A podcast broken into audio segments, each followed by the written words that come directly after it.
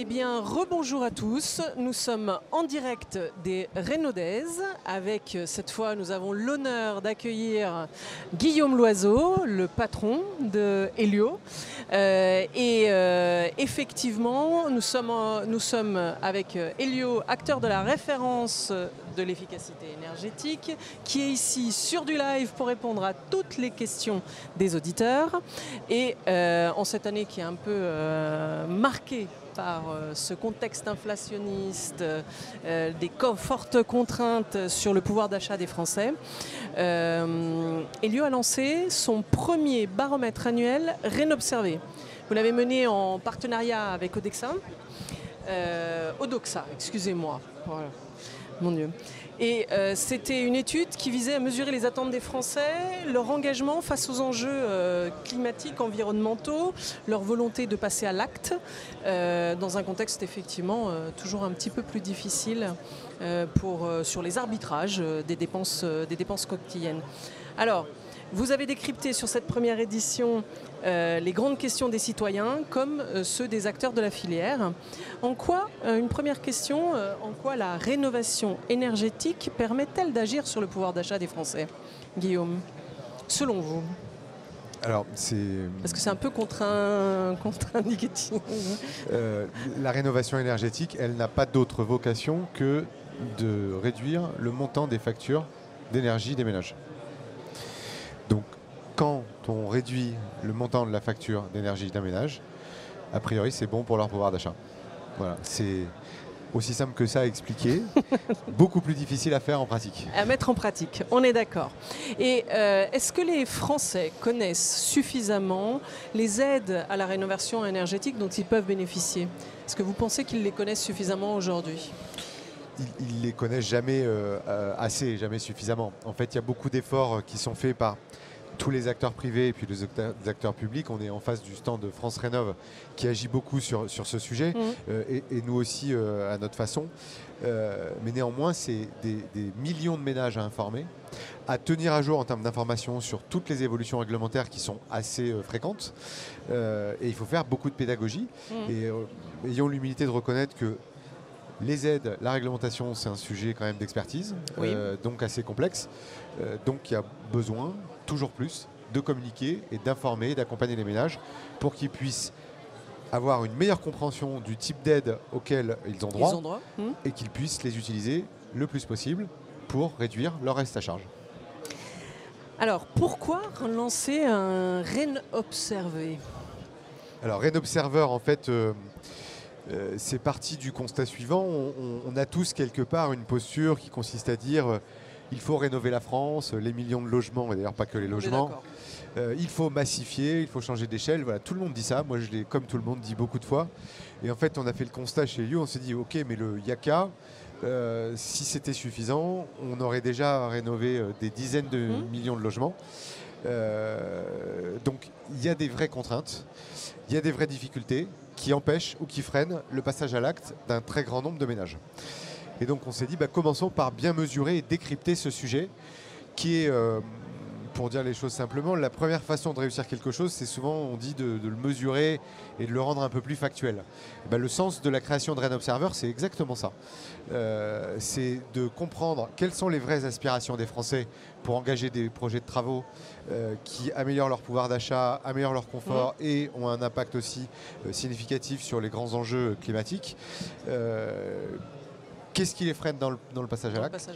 Qu'est-ce qui les fait hésiter Qu'est-ce qui leur fait peur Et comment on peut les aider Voilà, donc c'est un baromètre qui est euh, annuel. Donc c'est la première édition qu'on a lancée cette année euh, à Reno Days euh, ces jours-ci. Et donc ça sortira tous les ans. Et l'objet à chaque fois, c'est de, de permettre à tous les acteurs justement d'avoir une meilleure compréhension de où agir et comment agir pour améliorer le passage à l'acte. Faciliter les plans d'action. Voilà. 48% des Français sont prêts à engager des travaux euh, de rénovation énergétique suite aux épisodes de canicule de cet été. Est-ce que ça, c'est une bonne nouvelle?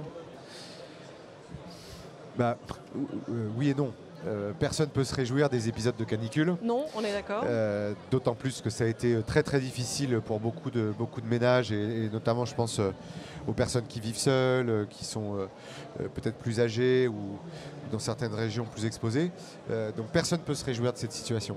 Néanmoins, il y a de moins en moins, et ça c'est une bonne nouvelle, de climato-sceptiques en Mhm. France. Les gens, en fait, après avoir hésité pendant de nombreuses années, euh, s'être fait influencer par des sources plus ou moins euh, euh, solides, euh, n'ont pas d'autre choix que de constater que le changement climatique il est là, parce qu'on le ressent dans les degrés, dans le thermomètre et, et dans, dans notre quotidien euh, pour dormir la nuit, Mhm. euh, sortir le- dans la journée pour faire des courses à des heures normales, etc. Donc ça, ça participe en fait à, euh, par des choses difficiles, hein, certes, Mhm. mais à une prise de conscience généralisée et rapide sur le fait qu'il faut agir. Et donc, ce qu'on observe, et Rain Observer montre très bien ça, c'est que les, les canicules, et ça fait deux, deux étés en fait, hein, où on a, ça commence à s'installer, à devenir fréquent, avec les incendies qui vont avec, où les Français Les se disent, bah, en fait, et- c'est parti pour être comme ça tous les étés. Mhm. Euh, ce qu'on ne sait pas, c'est si c'est en juillet, en août ou en septembre. Cette année, c'était pas en juillet, pas en août, plutôt en septembre. Mhm. L'année d'avant, c'était l'inverse. Mais en tout cas, on les a. Et donc, les gens se disent, bah, il faut que je. J'avais pas prévu, je pensais pas avoir besoin, je pensais pas que c'est urgent, mais en fait, il faut que j'engage des travaux, à la fois sur le confort d'hiver et le confort d'été, parce que c'est devenu euh, presque vital. Mhm. Alors un autre chiffre qui est révélé dans le sondage, c'est 45% des Français qui déclarent, a déclaré engager des travaux suite à la fin progressive du bouclier tarifaire aussi. Donc c'était, est-ce que ça fait partie les changements climatiques en sont un, cette prise de conscience. Le bouclier tarifaire en est un autre? Bah, oui, là aussi, pour quelque chose de. De- Rationnel. très rationnel, hein, euh, qui, comme on dit en, en- en langage un peu euh, familier, mais qui frappe les gens au portefeuille. Bien sûr. Euh, et, et- ayez conscience que le montant des hausses de l'électricité entre 2022 et aujourd'hui, après la fin du bouclier tarifaire, c'est 30%. Et, quand je dis ça, je ne parle même pas des hausses sur d'autres sujets comme euh, le carburant, l'alimentaire, etc. Mais on sait qu'il y a un environnement euh, d'inflation généralisé. Mais sur Mhm. l'énergie, c'est 30%. Si vous prenez une facture énergétique moyenne d'un ménage français, d'une maison euh, qui n'est pas forcément avec un haut niveau de performance énergétique, Mhm. euh, c'est plus de 2000 euros par an de facture. Ouais. Donc vous faites 30% de plus. On peut tomber sur des ménages pour qui c'est la moitié du salaire net d'une personne Ouais. du ménage. Mhm. Mhm. Voilà, donc c'est autre chose là. Oui, oui, on est passé Le euh, à niveau une de autre contrainte échelle. est le niveau de contrainte est, est- est énorme. Et alors que le gouvernement envisage de remonter de 10 à 20% euh, le taux de TVA qui s'applique sur les travaux de, les travaux de rénovation, euh, notamment sur les logements de plus de 2 ans, 9 Français sur 10, c'est euh, 91% et 94% des propriétaires pensent que cette décision va freiner la réalisation des travaux euh, dans le secteur. Est-ce que vous pensez qu'effectivement euh, ça va euh, en freiner beaucoup? Est-ce qu'ils vont renoncer à ces travaux? Bah, écoutez, euh, tout le monde a envie de massifier ses travaux, d'augmenter de sur tout ça, de la ministre jusqu'à euh, toutes les entreprises de travaux que l'on a vues ici sur le salon. Tout le monde a envie de le réussir. Euh, on peut entendre et, comprendre et se mettre à la place des, pouvoirs publics euh, sur leurs contraintes et leur nécessité de gérer une équation budgétaire qui est multicritère et sur des choses qui nous dépassent, y compris l'échelon européen. En revanche, euh, il n'y a pas besoin de faire des hautes études économiques pour comprendre qu'une hausse de la TVA ne va pas créer tout d'un coup une demande qui va exploser. Ça va à minima questionner, inquiéter, ralentir, euh, voire faire baisser.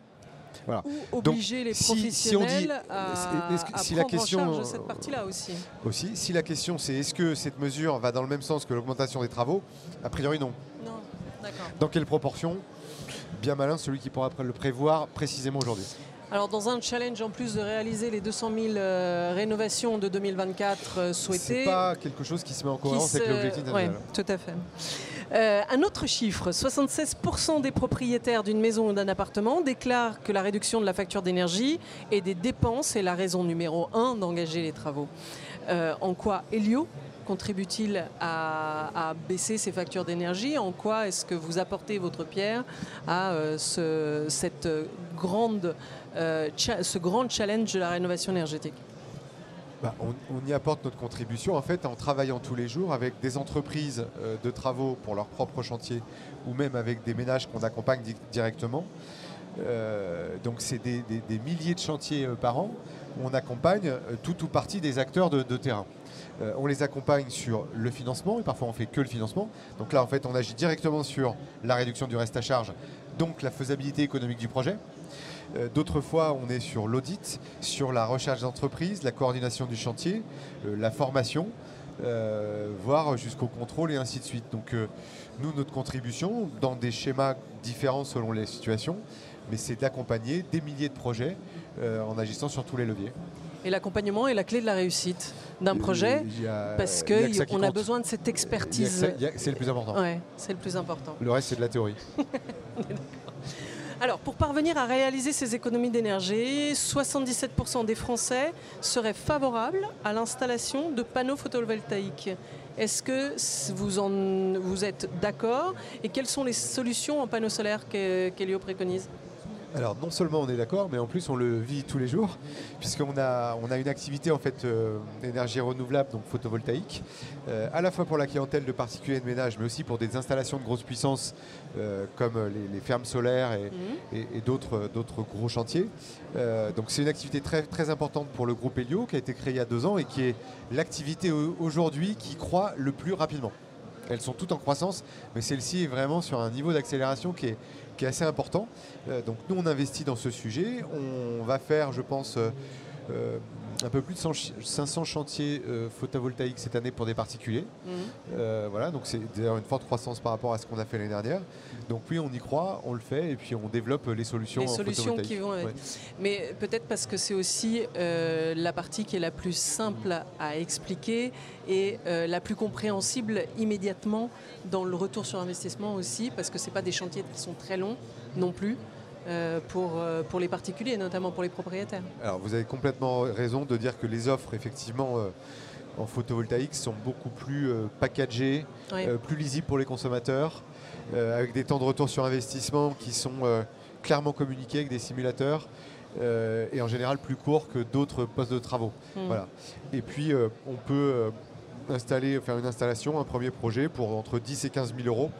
Euh, et déjà en fait produire sa propre énergie, son courant, soit en revendre une partie et, consommer le, reste, ou d'ailleurs euh, être complètement autonome.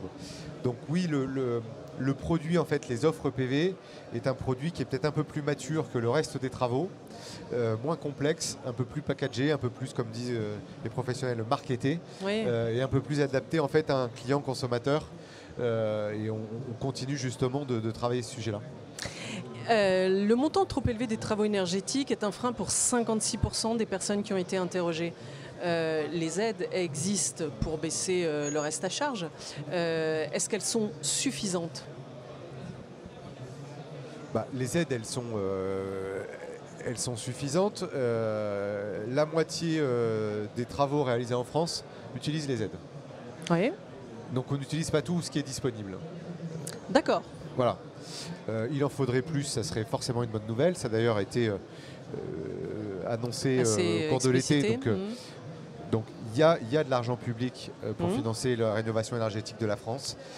D'ailleurs, la France est un des pays en Europe qui investit le plus dans cette politique publique et, ça ne date pas d'aujourd'hui. Mhm. Et, chaque année, il y, a un niveau d'investissement supérieur.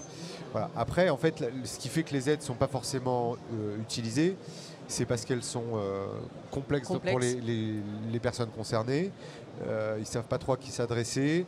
Euh, les gens ont peur de finalement ne pas toucher réellement les aides, donc de faire une avance qui ne sera jamais remboursée. voilà, il y a d'autres points de douleur. Donc encore une fois, c'est la complexité de la réglementation ou la complexité du sujet en lui-même Il ne faut pas tout mettre sur la réglementation, même si, c'est un sujet, mais la réglementation, c'est très bien qu'elle existe. Et c'est très bien aussi qu'elle évolue rapidement, même si ça nous met sous la contrainte et que de temps en temps on râle parce que ça change tout le temps. bien sûr. Mais au fond, ça va toujours quand même dans un sens qui est le développement du marché et des acteurs. Voilà, dans les grandes lignes. Euh, donc c'est pas que le sujet de la réglementation, c'est qu'en fait c'est complexe. Euh, réussir à réduire une facture énergétique euh, d'une maison en agissant sur tous les postes de travaux, en coordonnant toutes les entreprises, euh, c'est pas simple à réaliser c'est pour ça qu'on a besoin d'experts. Exactement. Alors d'ailleurs, pour 60% des propriétaires, l'État n'encourage pas suffisamment la réalisation des travaux de rénovation dans leur logement. Pourquoi vous pensez qu'on euh, a ce chiffre-là dans cette étude?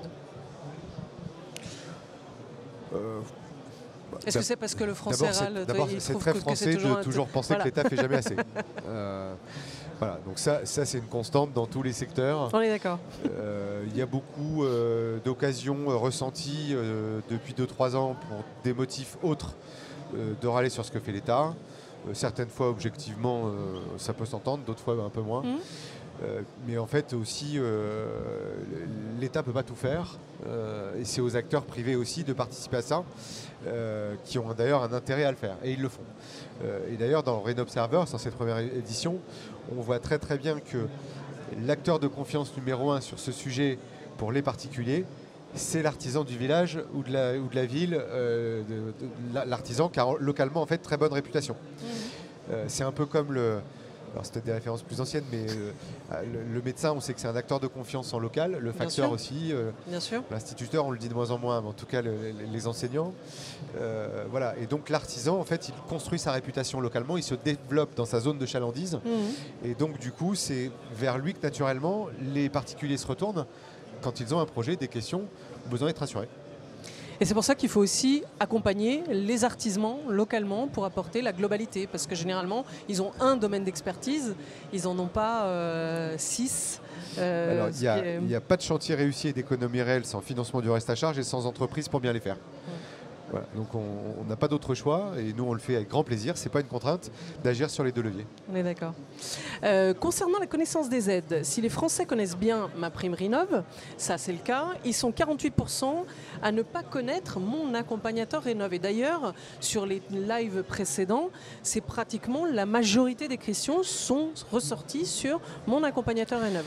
Est-ce que c'est une condition obligatoire pour la rénovation globale? Et comment est-ce qu'on peut aider les architectes, les bureaux d'études à devenir mon accompagnateur Rénov Alors, c'est normal que les Français ne connaissent pas mon accompagnateur Rénov parce que, comme on dit, ça vient de sortir.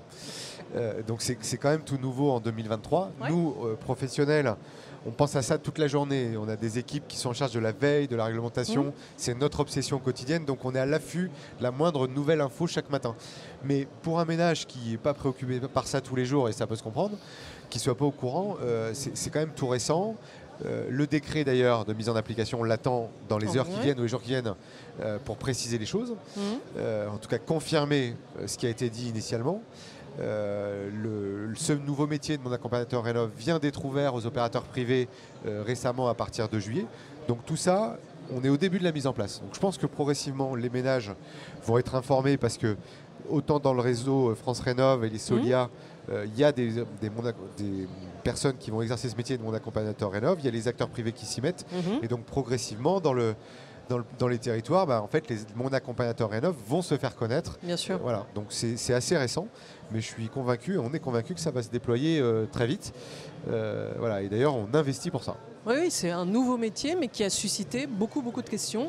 Et je pense qu'en termes de reconversion, en termes de, nouveaux, euh, de nouvelles carrières, euh, c'est effectivement euh, quelque chose d'intéressant. Et vous avez euh, Elio Academy euh, qui, euh, qui emmène euh, des formations sur, euh, pour, mon, en tous les cas, qui accompagne la formation de mon accompagnateur. Alors oui, on a, on a annoncé donc hier matin sur euh, Renault Days, euh, donc pour Helio Academy, hein, qui est notre organisme de formation, Calliope, donc qui est une entité euh, indépendante qui fait partie du groupe, mais qui est Mhm. donc totalement indépendante. Euh, Helio Academy donc a lancé une formation pour devenir mon accompagnateur Rénov. Donc cette formation s'adresse aux professionnels euh, du secteur privé, Mhm. les métiers éligibles à mon accompagnateur Rénov euh, auprès de l'ANA qui a défini le référentiel sont les bureaux d'études, cabinets d'ingénierie et les architectes. Mhm. Et donc cette formation s'adresse à ces publics euh, pour pouvoir devenir mon accompagnateur Rénov. Et on les aide non seulement dans les contenus et dans les compétences à acquérir, mais jusqu'à la constitution du dossier de demande d'agrément auprès de l'ANA. Donc on va jusqu'au bout, euh, à part euh, faire la demande À pour eux, le ce qu'on- faire ce pour qu'on ce qu'on ne peut pas faire. D'accord. Enfin, une bonne nouvelle pour les professionnels de la rénovation énergétique, qui sont 63% des Français à déclarer avoir confiance en eux pour la rénovation, euh, pour leurs travaux de rénovation. Ça, vous, ça, ça vous rassure? Bah, surtout, ça ne me surprend pas, mais ça me rassure quand même. Euh, ça ne me surprend pas parce que ça fait longtemps que je sais que les, les, les professionnels du bâtiment en fait, jouent un rôle clé euh, dans la réussite de tous les Mhm. chantiers euh, et dans les, en fait, dans les grands changements du secteur du bâtiment. Ils sont incontournables. Euh, pas parce qu'ils sont présents ou puissants, mais parce qu'ils sont compétents. Ouais. Voilà. Donc ça, c'est pas une découverte. Ça montre, par contre, ça confirme le fait qu'il faut les accompagner, investir à leur côté, les considérer aussi, euh, et faire avec eux et non pas à leur place ou contre eux. Très bien. Et alors pour conclure, un petit bilan euh, de Renaudaises. On arrive quasiment euh, au bout. Bah écoutez, on, va, on prendra le temps de faire le bilan avec les équipes, mais je les vois depuis deux jours avec la banane en permanence. Donc je sais qu'ils sont contents par avance et que le bilan sera excellent. Euh, il paraît qu'Elio a fait beaucoup parler de lui sur ce salon, on me l'a dit partout. Oui, on vous On a vu partout. Très présent et euh, voilà, le stand a été plein en permanence. On s'excuse d'avoir débordé sur les allées qui n'étaient pas les nôtres, euh, mais on n'avait plus de place, donc on est très content. Merci.